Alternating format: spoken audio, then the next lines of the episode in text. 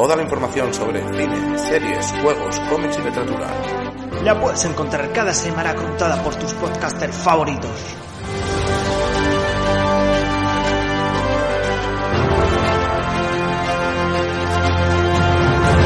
Ahora ya lo sabes. Las noticias más frikis del multiverso están aquí.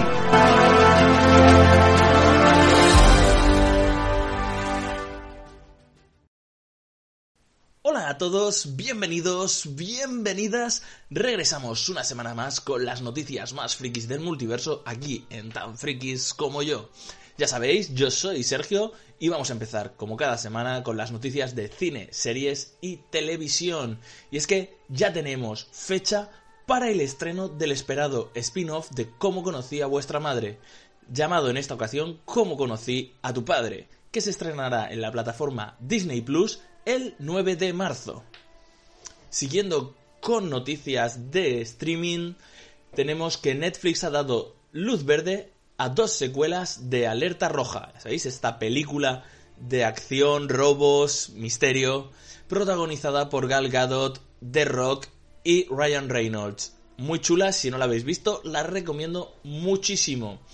Y ahora tenemos un lanzamiento que llegará el Stickbook Blu-ray y DVD de The Kingsman, la primera misión, el 23 de febrero. Yo ya tengo el circulito puesto en el calendario para ir a por esta película, ya que las dos anteriores me han gustado mucho.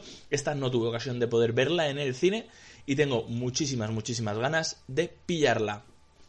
Volvemos a hablar de Disney y es que en este caso ha dado luz verde para que se estrene en Disney Plus una serie de basada en las aventuras de Percy Jackson. Ya tuvimos un par de películas que no terminaron de triunfar.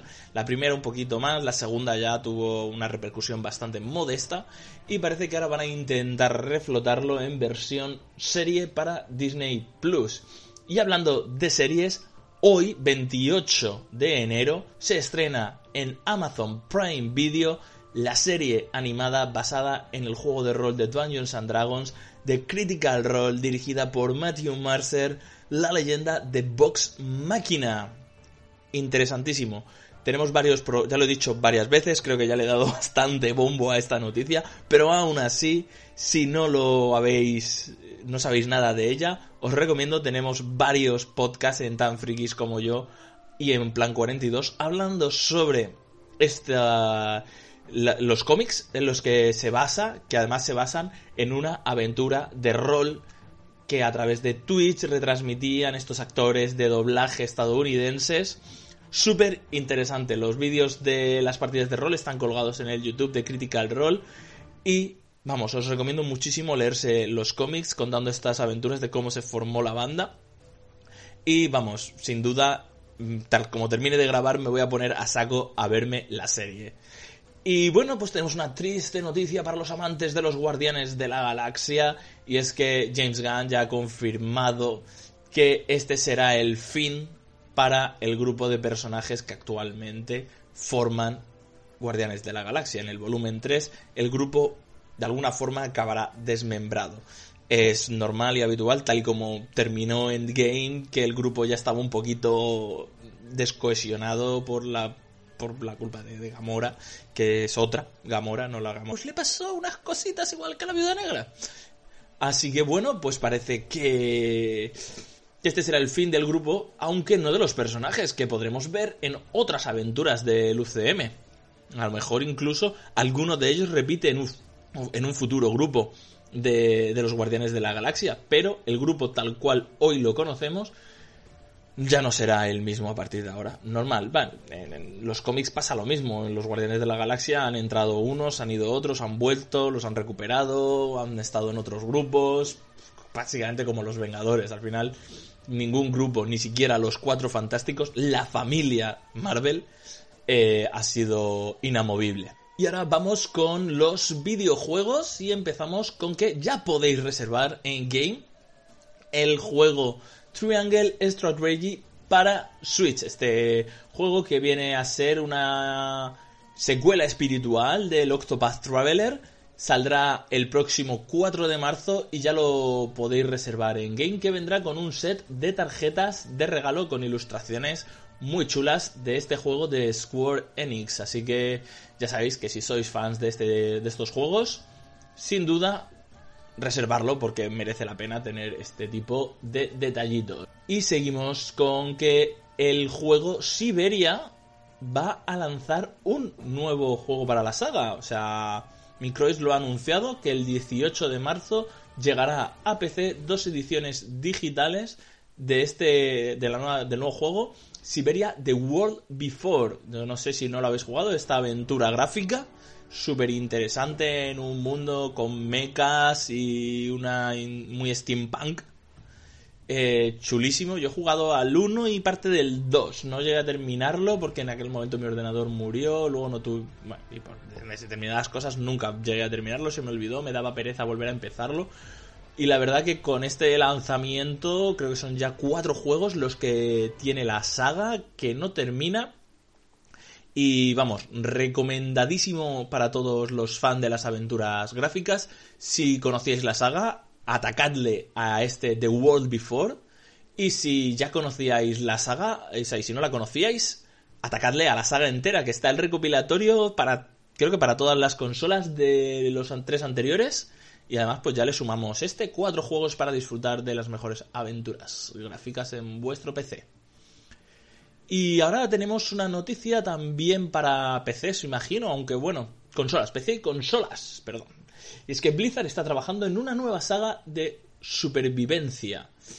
Mola mucho, me gustan mucho los títulos de supervivencia, pues rollo el ARK, el Rust, son muy chulos las dinámicas que presentan y si viene debajo de la viene de la mano de Blizzard Entertainment, eh, va a ser un bombazo asegurado. Eh, no lo sé, no lo sé, no es está en un desarrollo bastante temprano ahora mismo el juego, está buscando artistas, diseñadores e ingenieros, por lo tanto seguramente pues pueda ser un juego que veamos dentro de 4 o 5 años.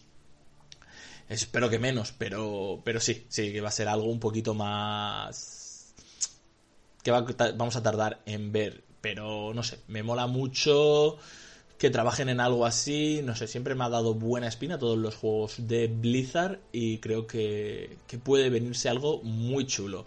Y algo que se viene es ya el Steam Deck de Valve que ya tiene de nuevo fecha de lanzamiento y va a llegar el 25 de febrero. Sabéis que hace, pues nada, a finales de 2021 anunciaron que se retrasaba, que iba a llegar para diciembre de 2021 y al final eh, se iba a retrasar para febrero de 2022 y ya tenemos esta nueva fecha, 25 de febrero de 2022 para el Steam Deck, que ya ha anunciado muchos de los juegos compatibles con esta consola. Echarle una búsqueda en Google que los tenéis toda la lista de juegos compatibles. Y otra cosa que ya tiene fecha de estreno es el Elder Scroll Online en español que llegará el día 6 de junio. Así que bueno, pues también apuntar esta fechita en vuestro calendario porque si no habíais tenido ocasión de jugar antes, ahora es el momento de adentrarse en esta aventura MMORPG. Yo la verdad es que también me la voy a apuntar para echarle una vistadita a ver si me gusta para el 6 de junio. Y ahora vamos con los cómics. Y es que tenemos la primera noticia. Image, Image Comic lanzará una antología para celebrar su 30 aniversario. Van a hacer 12 números que empezarán a lanzarse a partir del 13 de abril de 2022 por un precio de unos 6 dólares cada número y bueno, van a pasarse muchos de los autores que han hecho grande esta compañía con alguna historia haciendo mención a las grandes aventuras que hemos vivido en esta compañía, esta compañía que se fundó allá por 1992 por unos dimes y diretes con la compañía de Marvel sobre los derechos de cierto monstruo simbionte.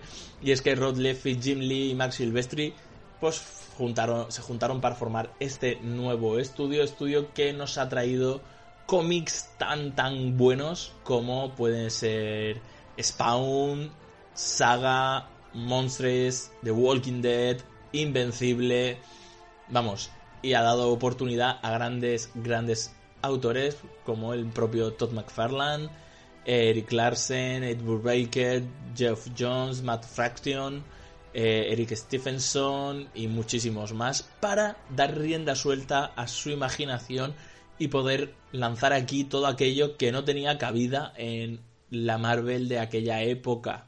A acordarse, la Marvel de los 90 era una Marvel bastante eh, rara y al final siempre está restringida a sus superhéroes y el lanzamiento de nuevos superhéroes siempre va cogido con pinzas. Así que aquí pues tenían totalmente libertad para crear y pues nada, celebrar 30 años ya de esta línea de cómics, esta marca, y con un con una antología de 12 números muy chulos que llegarán pues a España seguramente imagino que cuando termine todo o sea si mm, sale en abril pues 12 números para abril del año siguiente, pues esperarse quizás a lo mejor a septiembre de 2023 para tener el tomo recopilatorio en vuestras estanterías, porque dudo mucho que llegue de otra forma, porque así se publican las cosas de lo que no es DC y Marvel en España.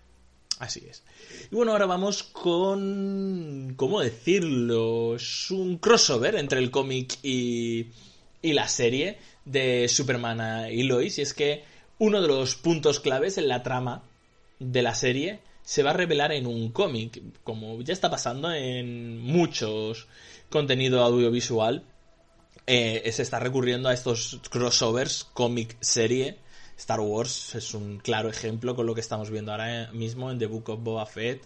Y bueno, se ha visto también en varias cosillas más que se hace este cross a través del cómic para ampliar la historia de lo que se ve en las series. Y en este caso vamos a conocer porque uno de los villanos de la de la serie, eh, concretamente John Jeremy, John, Jeremy Irons, ¿no? John Henry Irons, es que joder, le han puesto el nombre ahí un poco a mala fe, eh, más conocido como Steel.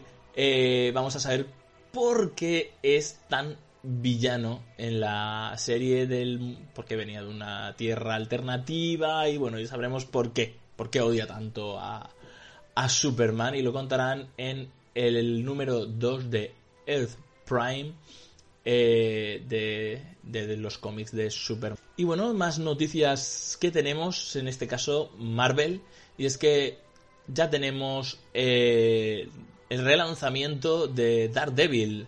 Daredevil termina su andadura del actual arco argumental eh, una vez que termine la saga de Devil's Rank, la cual versa sobre la tiránica alcaldía de Kimpin en Nueva York. Supongo que con esto ya espero, espero acabe Kimpin dejando de ser alcalde de Nueva York. Cosas que, bueno, no estoy siguiendo mucho la línea de Daredevil, pero por lo que veo en Spider-Man ya cansa, ya me está cansando que Kimpin sea el este. Pero bueno, está dando unas historias muy buenas, sobre todo para estos supers de, rollo urbano, dando que está moviendo mucho la mafia en Nueva York y al final pues al tener la mafia barra libre para hacer lo que le dé la gana, pues da mucho juego para, para este tipo de, de héroes tan de, de rollo urbano. Y bueno, pues el grupo creativo, por sorpresa, ya que no suele suceder esto, en la nueva etapa, en el nuevo número uno de Daredevil, va a seguir siendo Chip Sadrisky y Marco Checheto. Que normalmente se, cuando se acaba una etapa, un arco argumental grande, como acaba de pasar con, con Spider-Man, eh, cambian los autores, dejan al superhéroe en un status quo y, y coge el relevo otro equipo de, de guionistas para contar unas nuevas historias del héroe. Pero se ve que Chip Sadrisky y Marco Checheto le han dicho a Marvel que siguen teniendo grandes ideas para el superhéroe ciego y, bueno, veremos a ver qué nos proponen a partir de, junio. De junio, como siempre digo, en Estados Unidos.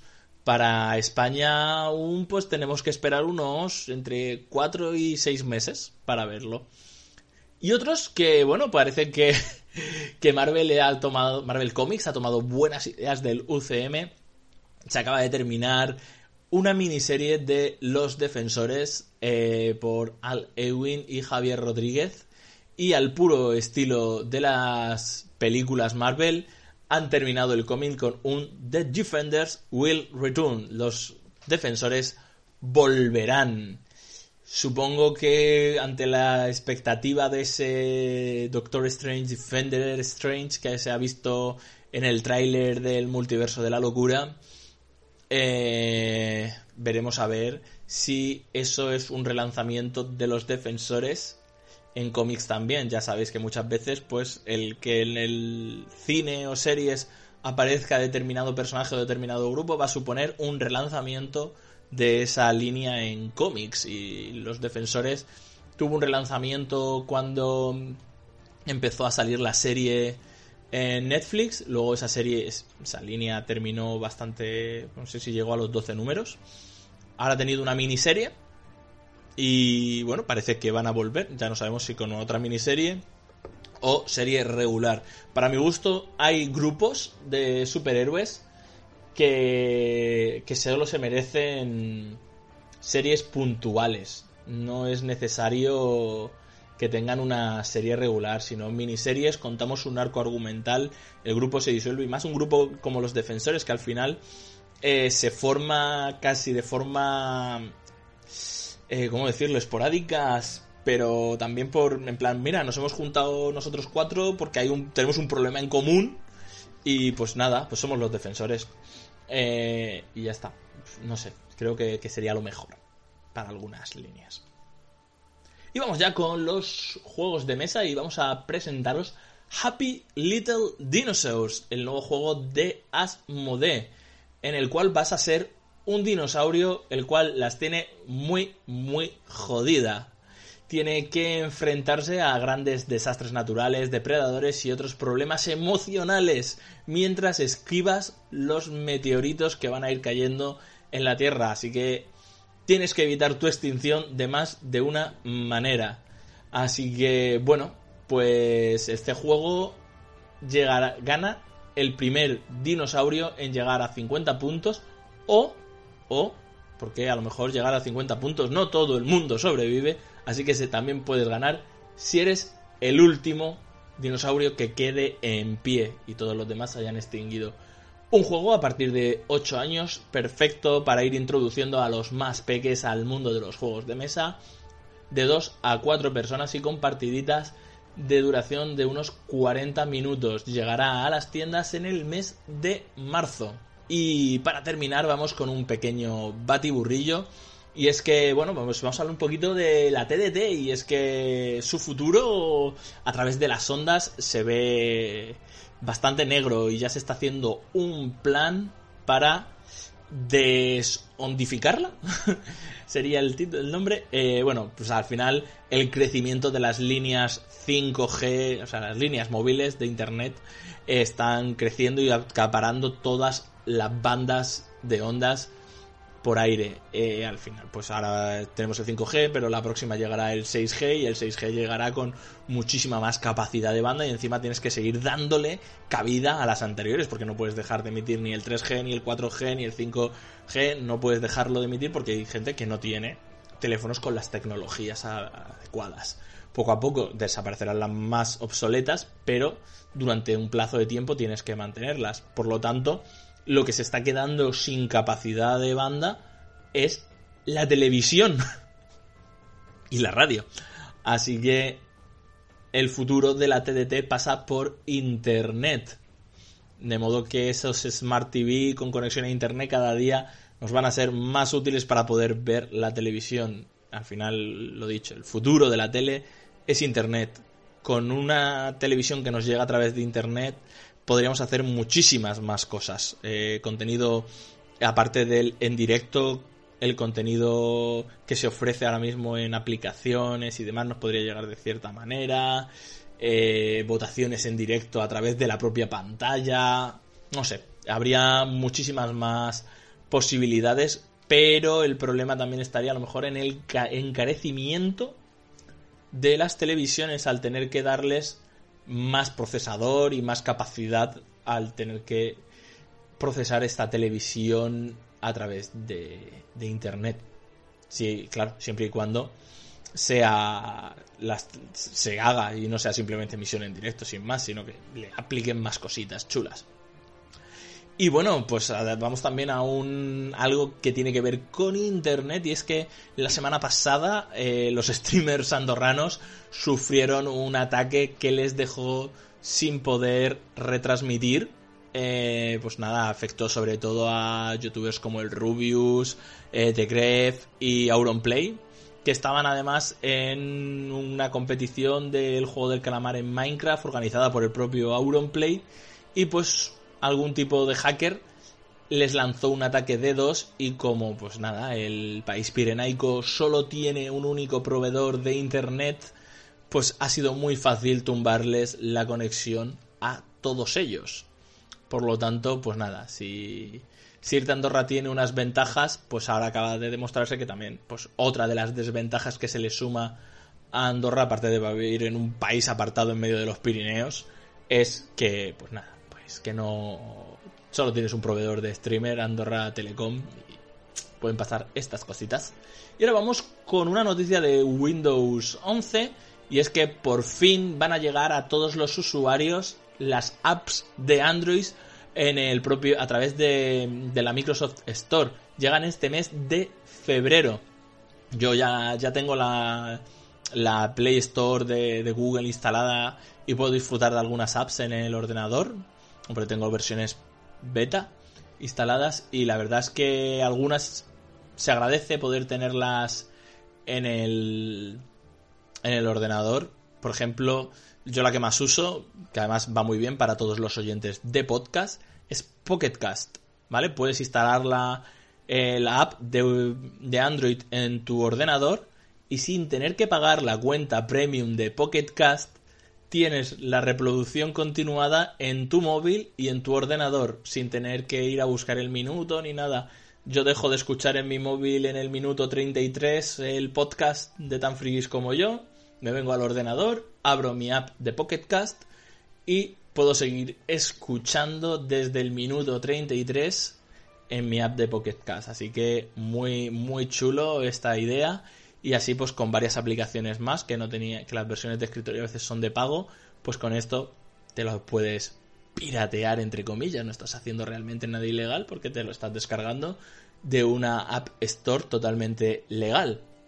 Así que bueno pues muy interesante esta noticia. Ya sabéis si no habéis actualizado a Windows 11 y teníais dudas a lo mejor esto es el, lo que os da ese paso. Si no tenéis realmente gran necesidad de, ese uso de una app a otra, podéis seguir manteniéndose en Windows 10, que no hace falta pasar, simplemente estética, un poquito de mejor funcionamiento en algunas cosas y esta posibilidad de tener instaladas las apps de Android.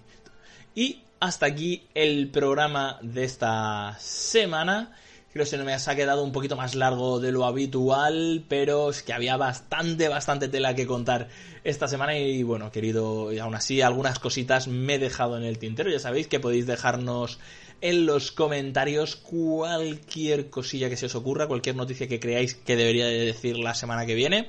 Y bueno, también se agradecen besos, abrazos, mimitos, palabras de amor y cariño que se os ocurran. Aquí estamos para vosotros y muchas gracias por escucharnos una semana más. Nos escuchamos la semana que viene con más noticias. Hasta pronto.